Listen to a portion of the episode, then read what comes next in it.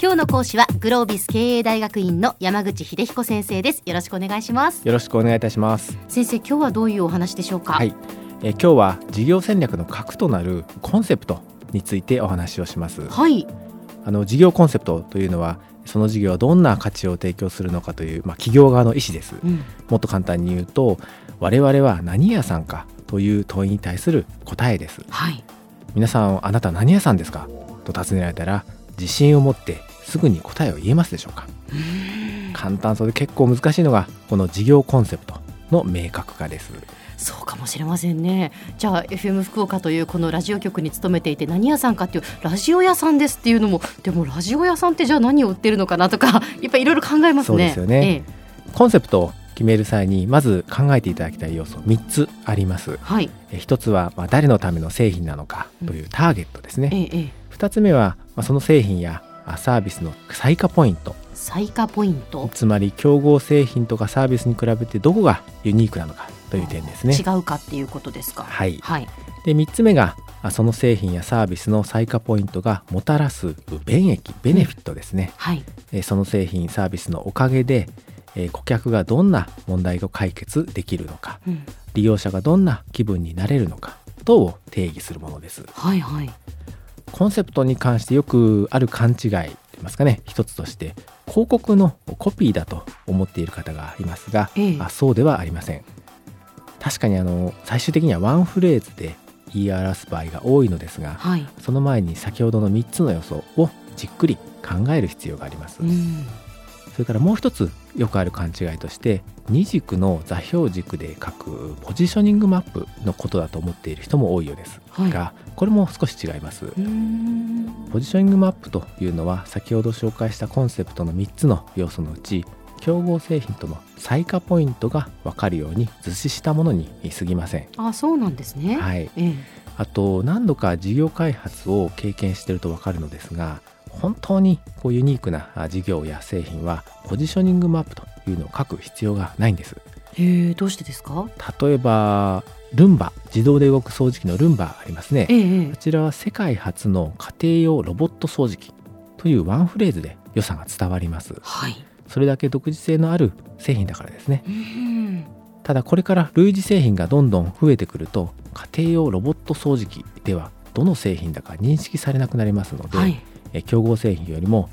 消費電力が少ないとかクールなデザインだとか何か軸を決めて自社製品の優れている点を強調する必要があります。なるほど。ですから実は企業が二軸のポジショニングマップを書かざるを得ないというのは類似の競合がいてなかなか苦しい場合が多いんです事業コンセプト作りに関してはいろいろコツがあるんですけども、はい、今日は一つお話をしたいと思います、はい、それは便益のタイプを見分けて絞り込むということです。便益のタイプを見分けて絞り込む。はい、はい、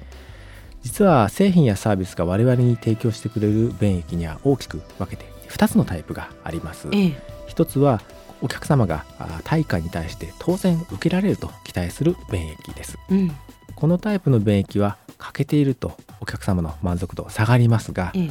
強化してもですねマイナスの満足がゼロになるだけでもう一つ、はい、プラスにはならないわけですね。ならないということですね。ええ、でもう一つの方は顧客が当然受けられるとは思っていないんですけどもあったら嬉しいなという便益ですね、うんうん、こちらは直接お客様の満足をどんどん向上させる、はいはい、そうい。う効果があります。これはもうだからどんどんプラスになっていくはいそういうことですね、ね。はい、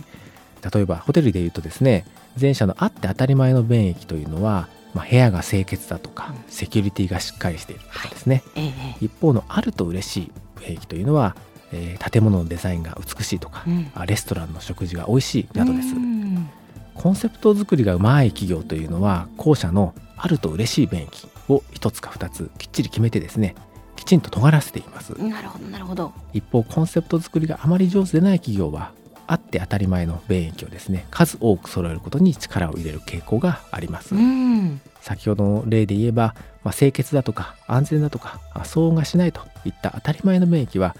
大事ですけれどもいくら並べられても大きな魅力には聞こえないんですね、うん、それよりも一つでいいから地元の食材を使った朝食が美味しいとか、うん、まあ、本格的な温泉がついているとか、うん、際立った特徴が分かる方がコンセプトとしては優れています。はい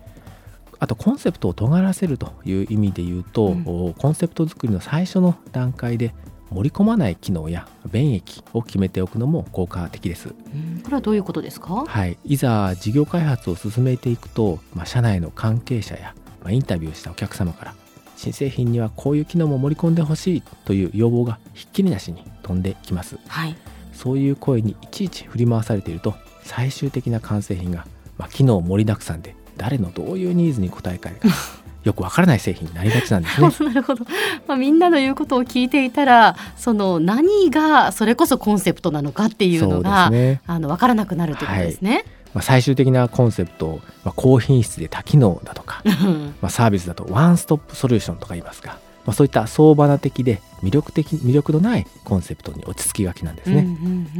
まあ、そういった誘惑に打ち勝つためにも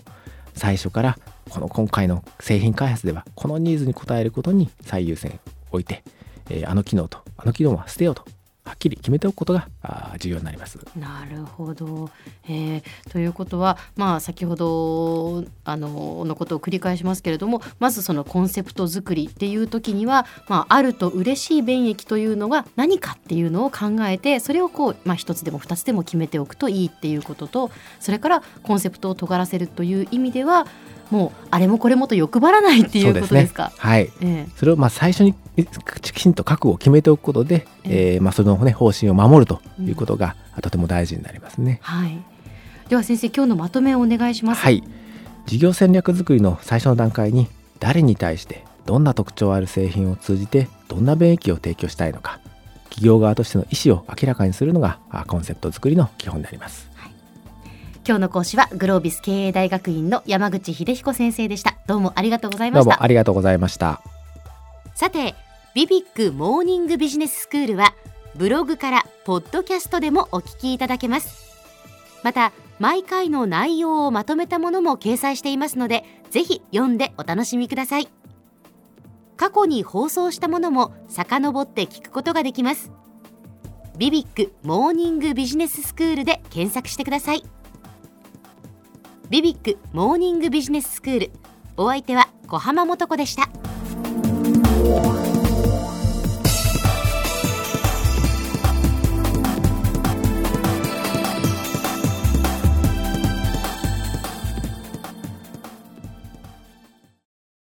続々ぐいぐいメラメラつながる。ゾワゾワハラハラメキメキつながるズキズキ。モワモワほかほか。つながる。キリキリ。ザワザワキュンキュン。ガンガン。ワクワク。うずうず。ドキドキ。ルンルンバクバク。九州人のいろんな気持ちつなげます。九州から輝こう。キラキラつながる。 QTnet